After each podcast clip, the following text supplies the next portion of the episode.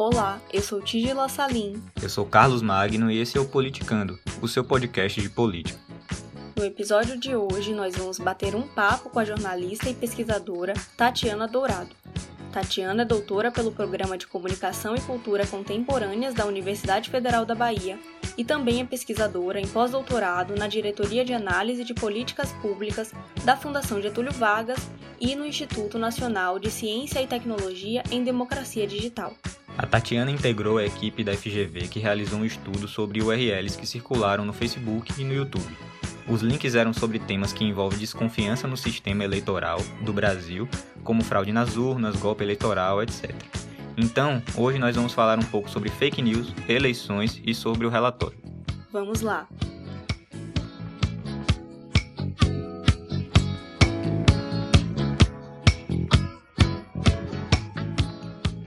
Recentemente, a Fundação Getúlio Vargas divulgou o relatório Desinformação Online e Eleições no Brasil. A pesquisa investigou a circulação de conteúdos que induzem a crença na existência de fraude e manipulação eleitoral. Esses conteúdos foram distribuídos no Facebook e no YouTube entre os anos de 2014 e 2020. Foram analisados mais de 100 mil links nas duas plataformas, o objetivo do estudo foi oferecer um histórico de ocorrências de narrativas que alimentam processos de desinformação sobre o sistema eleitoral aqui no Brasil. O assunto é bem sério e até acende alerta né, nas próprias instituições. Essa semana saiu uma notícia divulgando que a Procuradoria-Geral da República vai investigar uma campanha de desinformação contra o Tribunal Superior Eleitoral. Isso porque essas campanhas de desinformação não estão restritas ao campo eleitoral somente, né? parlamentares bolsonaristas, por exemplo, que são detentores de foro privilegiado, foram listados como propagadores de desinformação sobre o TSE também. O relatório também aponta para os efeitos perniciosos da publicação de discursos fraudulentos, dentre os quais se destaca o questionamento da legitimidade de processos essenciais à saúde da democracia, como é o caso das eleições. É, Ti, entrar em contato com esse estudo me fez lembrar de Vanderlei Guilherme dos Santos, que foi um importante cientista político aqui do Brasil. Inclusive, é, o Vanderlei Guilherme ele foi um dos responsáveis pela institucionalização da ciência política nas universidades aqui do Brasil. Né?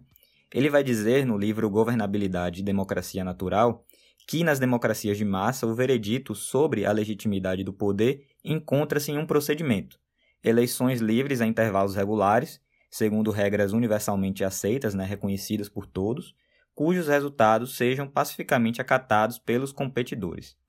Um dos ingredientes desse procedimento está concentrado no princípio de garantias mútuas entre os adversários, isto é, na expectativa de que a oposição poderá ter a oportunidade de disputar o controle do poder e de que, se vencedora na disputa, essa oposição vai substituir os então governantes, que não vão né, hesitar em transferir o comando para o adversário.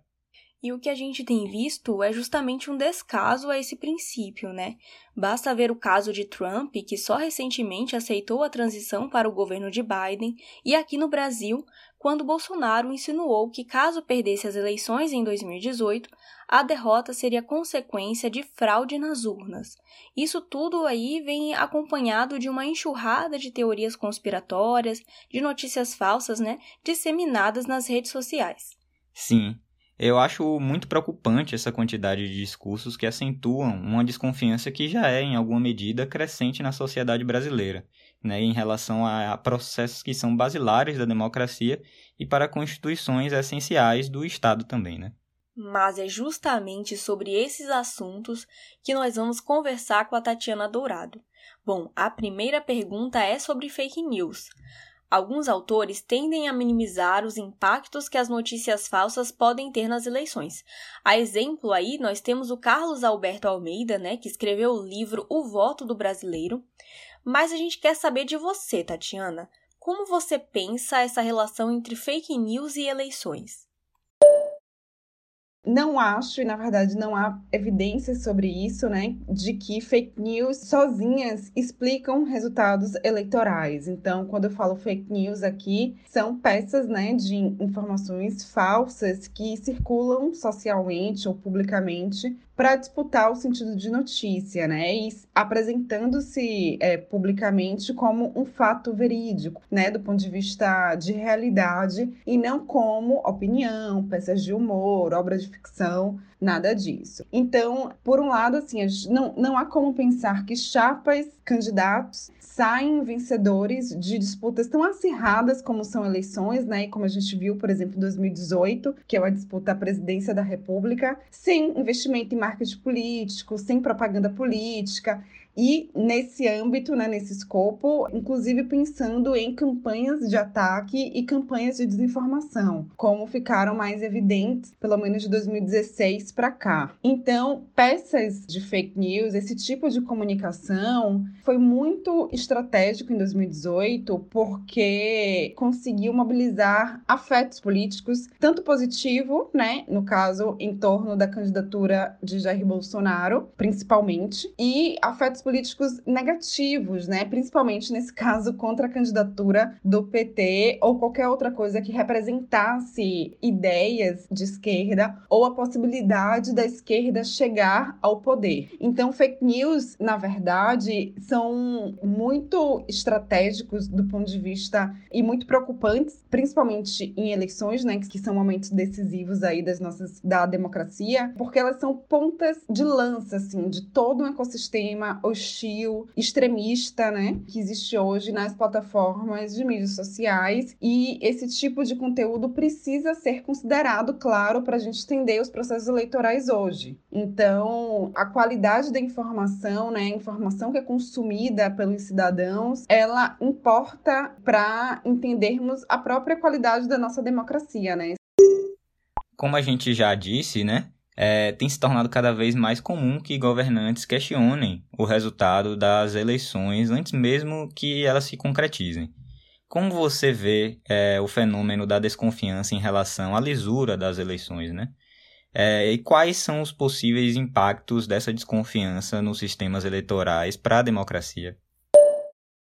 Muitas das fake news, né, que foram mais populares em 2018, na verdade abordaram esse teor é, de golpe, de farsa e de manipulação eleitoral, tendo a urna eletrônica, claro, como principal protagonista ou né, o grande bode expiatório dessa ideia de manipulação eleitoral, né, de que a eleição ela não é confiável. E aí a narrativa sempre tende a colocar é, uma ideia de que se determinado candidato não vencer é porque houve farsa eleitoral, houve fraude nas urnas, do ponto de vista mais específico, que é uma subnarrativa que mais ocorre aí dentro desse grande tema, né, conspiratório. Então, assim, esse conteúdo ele é por si só perigoso, porque ele não se trata de uma crítica à segurança da justiça, visando, é, por exemplo, ao aperfeiçoamento do sistema eleitoral, mas ao contrário, ele é um tipo de conteúdo e é um tipo de narrativa antissistema e antidemocrático,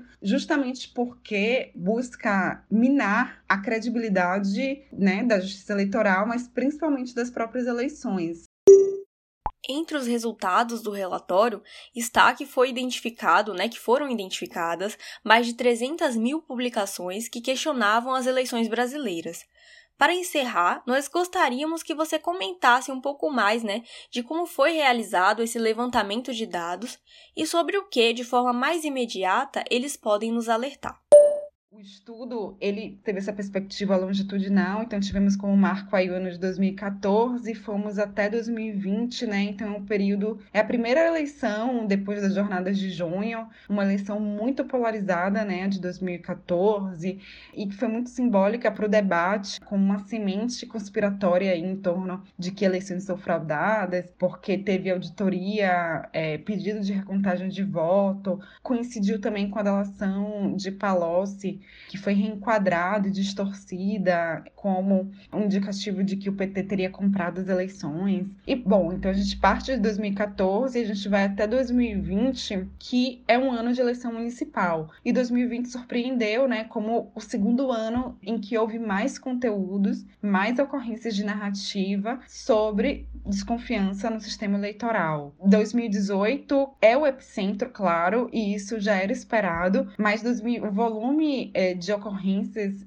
de narrativas sobre esse tema é muito expressivo em ambas as redes sociais do ano de 2020. Já é uma estratégia discursiva também para as eleições de 2022, porque o temor em relação a uma alternância e pior, uma, alter, uma alternância que possa levar um campo progressista novamente ao poder, isso mobiliza a base de extrema direita e a base da própria direita antipetista, né? E, a, e esse tema da, da fraude nas urnas, da de que as eleições elas são manipuladas, é um tema praticamente central no âmbito dessa estratégia. Posso também destacar como os conteúdos eles são reaproveitados. Então, o fato de que links de 2014 ou links de 2018 ou de 2016, por exemplo, continuam acessíveis em uma dessas plataformas, isso faz com que elas sejam facilmente recirculadas, né, quando convenientes forem. Então, o fato de que links contendo fake news continua acessível, ou seja, não é removido. Quando não é removido é, dessas esferas digitais, quando não há essa limpeza, eles podem ser reutilizados e colocados novamente em circulação como uma notícia de última hora, como uma notícia que precisa ser compartilhada, acumulando inclusive aquele histórico né, de engajamento digital que está ali evidente no post, né, que é evidenciado, no caso, nos posts. Obrigado, Tatiana. Foi um prazer tê-la conosco. Foi muito interessante. Esse relatório foi muito enriquecedor, né? E com certeza suas falas também contribuíram muito para a gente poder entender melhor um pouco sobre esse assunto, né? É um assunto é, que ainda merece bastante discussão, né? Obrigada, Tatiana, mais uma vez, e parece que chegamos ao fim do episódio, não é? É. Valeu, pessoal. Até a próxima. Até mais.